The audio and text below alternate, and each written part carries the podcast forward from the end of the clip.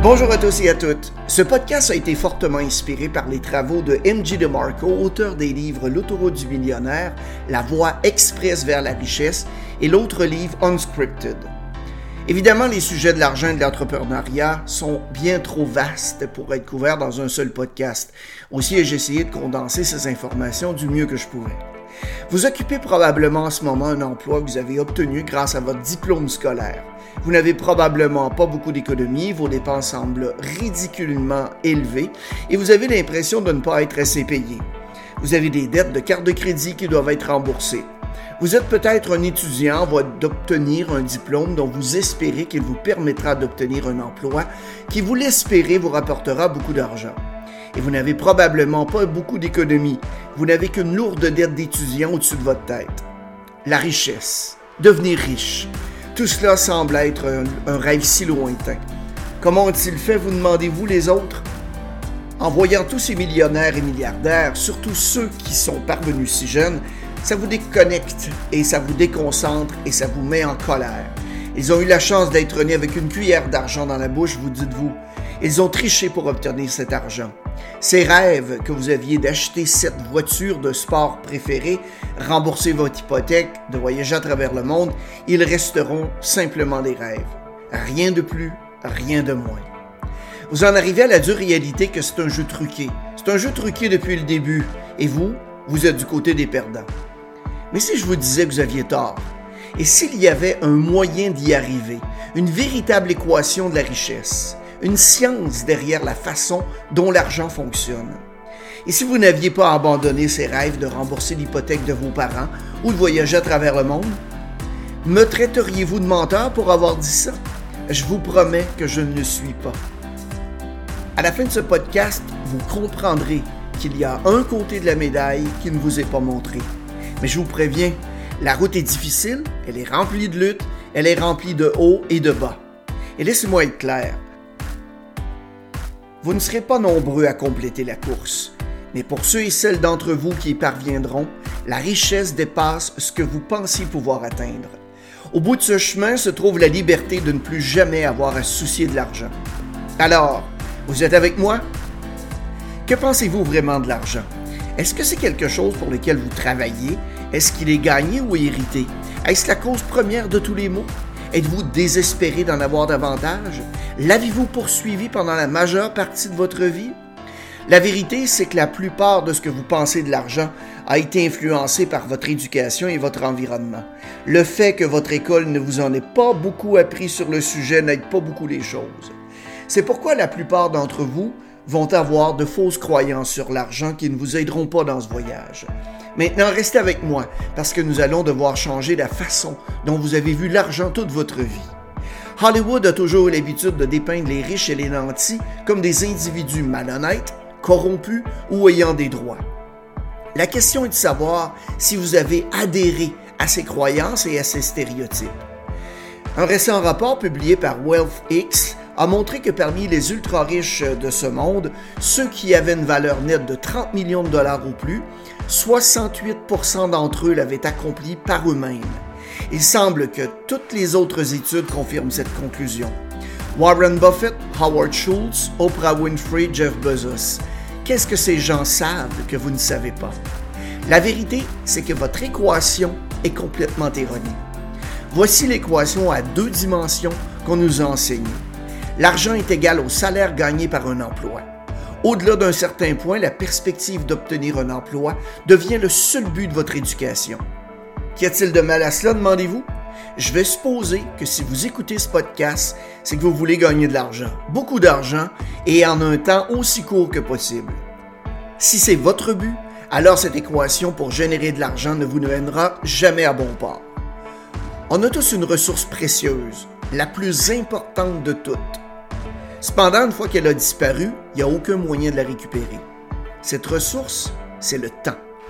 Dans un emploi standard, la quantité d'argent que vous brûlez dépend du temps que vous y consacrez. Si vous gagnez 20 dollars de l'heure et travaillez 40 heures par semaine, il vous faudrait environ près de 24 ans pour atteindre un total d'un million de dollars. Mais ça, sans soustraire les impôts ou les dépenses que vous aurez à supporter pendant 24 ans. N'oublions pas que l'inflation diminuerait aussi la valeur de votre million de dollars. La réalité est qu'avec un salaire de 20 dollars de l'heure, on ne peut pas vraiment être millionnaire à un âge avancé qu'en vivant de façon très frugale. La plupart de cette précieuse ressource qu'est le temps vous a échappé. Vous avez échangé tout ce temps contre de l'argent et ce n'était même pas une somme substantielle. Vous vous posez donc à nouveau la question, comment se fait-il alors qu'il y a des millionnaires et des milliardaires qui l'ont fait par eux-mêmes ici jeunes? Ce qui les rend si différents, c'est simplement qu'ils ont une meilleure équation que vous. Ils ont une façon de comprendre l'argent que vous n'avez pas encore tout à fait saisi. Maintenant, soyez très attentifs et attentives. Cessez de courir après l'argent. Dans une société capitaliste, les règles de jeu sont les suivantes. Vous êtes payé en proportion de la valeur perçue que vous avez. Les personnes qui perçoivent votre valeur sont le marché. Les consommateurs de l'économie, le marché, c'est vous, vos amis, votre famille, vos voisins, votre pays.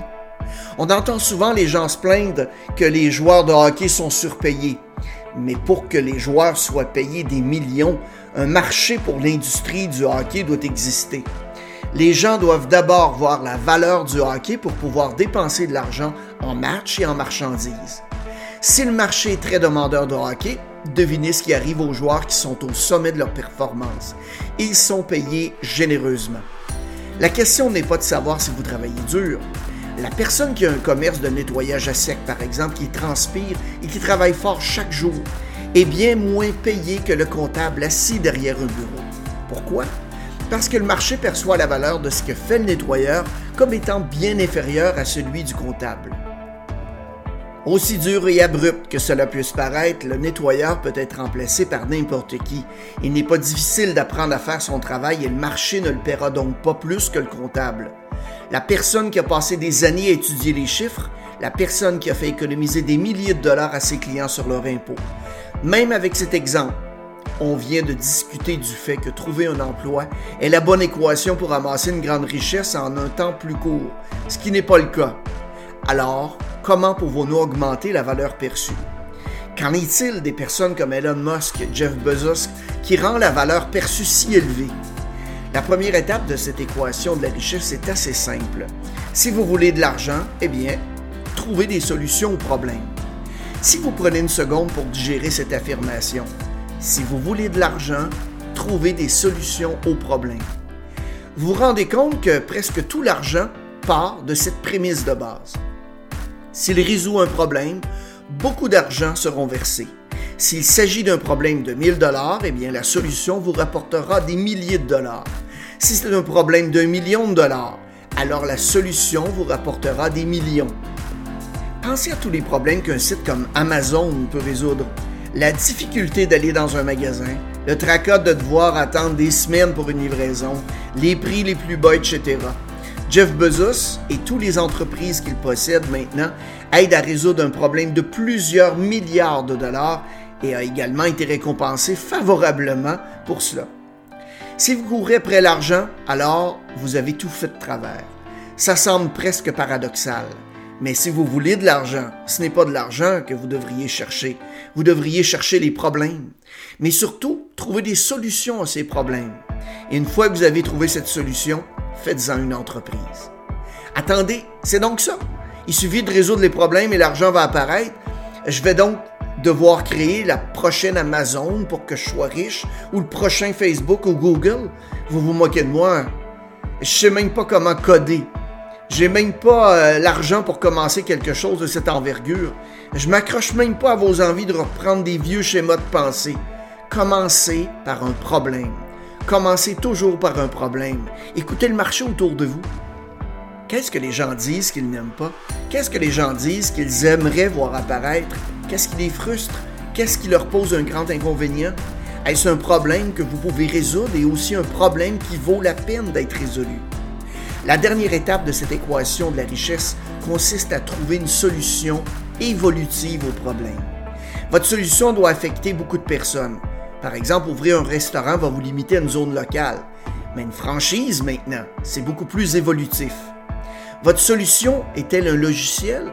Alors, ça signifie qu'une fois que le logiciel va être construit, vous pouvez l'adapter à l'infini en ligne sans avoir à vous soucier des choses comme la production, les frais d'expédition, parce que tout sera fait virtuellement. Hey, bonne chance pour trouver la solution évolutive avec un travail de 9 à 5. Mais attention, votre solution va nécessiter du temps pour générer de l'argent. Disons que vous êtes un professeur de yoga qui facture 100 dollars de l'heure.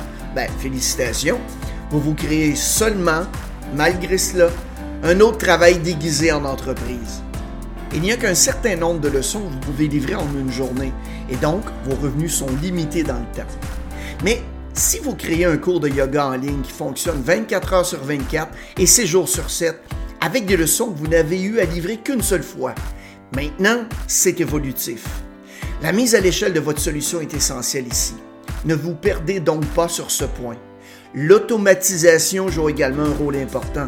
Les systèmes, les processus vont assurer le bon fonctionnement de votre entreprise s'ils sont correctement mis en œuvre. Et si vous pouvez sous-traiter quelque chose dans votre entreprise à quelqu'un d'autre ou engager un employé pour le faire à votre place en supposant que ce soit financièrement intéressant pour vous, alors faites-le. Vous occuper de tout est une mauvaise chose. Même si vous pensez que vous êtes le meilleur, eh bien, il y aura toujours quelqu'un qui pourra faire un meilleur travail que vous. Une fois que vous avez trouvé une solution, c'est à vous de faire en sorte que cette solution soit accessible à tous les acteurs de votre marché. Il ne s'agit pas de votre ego, ni de ce qui vous passionne. Le marché ne se soucie pas de vos passions. Maintenant que votre entreprise rentable fonctionne avec les bons systèmes et processus, il est temps de passer à autre chose et de récolter ce que vous avez semé. Il y a deux voies probables que vous allez devoir emprunter à ce stade. Soit vous poursuivez votre activité ou soit vous encaissez et vendez l'entreprise. Au moment où quelqu'un achète la solution, ben, vous avez passé des années à construire une entreprise. C'est par exemple le rachat d'Instagram par Facebook pour un milliard. PayPal est vendu à eBay pour 1,5 milliard, dont 165 millions sont allés directement dans la poche d'Elon Musk. C'est là que se concrétisent tous les efforts que vous consacrez à la construction de votre entreprise. Et si vous choisissez de continuer à gérer votre entreprise, eh bien, il y a une multitude de raisons pour lesquelles vous voulez le faire. Peut-être est-ce que vous aimez l'entreprise que vous avez créée, vous voudrez euh, rester avec votre bébé? Peut-être pensez-vous pouvoir lui apporter une plus grande valeur ajoutée et la vendre en fin de compte pour un prix supérieur à sa valeur actuelle. Peut-être que cette entreprise fonctionne passivement en arrière-plan, de sorte que vous n'avez pas à faire grand-chose pour que les choses continuent de tourner. Ou peut-être est-ce une combinaison de ces trois choses. Dans tous les cas, vous l'avez fait. Vous avez résolu un problème que le marché voulait résoudre et il vous a récompensé favorablement pour l'avoir fait. Alors maintenant, je vous demande, alors, à quoi tout cela servirait-il de toute façon? Pour la plupart d'entre vous, c'est pas une question d'argent. L'argent n'est qu'un morceau de papier, un chiffre sur un écran. Sa valeur n'est étayée que par notre croyance en sa valeur. Dès le début, il n'y a jamais été question d'argent. Rembourser l'hypothèque, acheter la voiture de vos rêves, voyager à travers le monde sans jamais avoir à vous soucier de votre situation financière. C'est la liberté que vous cherchez. Votre destination n'avait rien à voir avec l'argent. C'est un sentiment, une sensation, la possibilité de faire ce que vous voulez quand vous le voulez sans jamais avoir à y penser. Est-ce que j'ai épuisé toutes mes vacances de l'année? Comment vais-je payer le loyer? Pourrais-je vivre de ma pension? Quel rêve devrais-je sacrifier parce que je n'ai pas les moyens de les poursuivre? La leçon la plus importante de ce podcast n'a jamais porté sur la nature de l'argent. Il s'agit de la seule ressource précieuse dont on dispose tous, la seule ressource que nous ne pourrons jamais récupérer, le temps. Donner une grande partie de votre temps pour un travail que vous n'aimez probablement pas en vaut-il vraiment la peine? Votre vie se résume-t-elle à travailler en rentrant chez vous à regarder la télévision, vous vous réveillez le lendemain et vous répétez le même cycle jusqu'à votre retraite? Combien d'heures supplémentaires de votre vie laissez-vous passer à cause de ce schéma? Remarquez que peut-être que cette réalité vous convient. Peut-être n'avez-vous pas d'autre choix que de suivre cette voie pour l'instant. Si c'est le cas, il n'y a pas lieu de s'inquiéter. Ce podcast vous a apporté un peu de divertissement, j'ose espérer, mais surtout un changement de perspective. Il y a aussi ceux d'entre vous qui comprennent l'autre côté. Ceux d'entre vous qui ont le désir de ne plus jamais avoir à soucier de l'argent. C'est pourquoi je ressens le besoin de vous le rappeler. Cessez de courir après l'argent et trouvez la solution à des problèmes. C'est l'équation par laquelle on trouve tout l'argent. Si vous désirez la liberté en n'ayant plus jamais besoin de vous préoccuper de l'argent, alors la résolution des problèmes est la lutte la plus importante de votre vie. Est-ce que ça signifie que vous serez heureux au bout du chemin?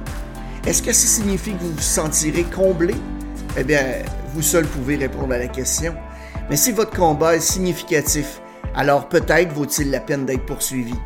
C'est là que se trouve votre équation de la richesse. Bien sûr, j'ai pas tout dit concernant les affaires, l'argent et l'entrepreneuriat.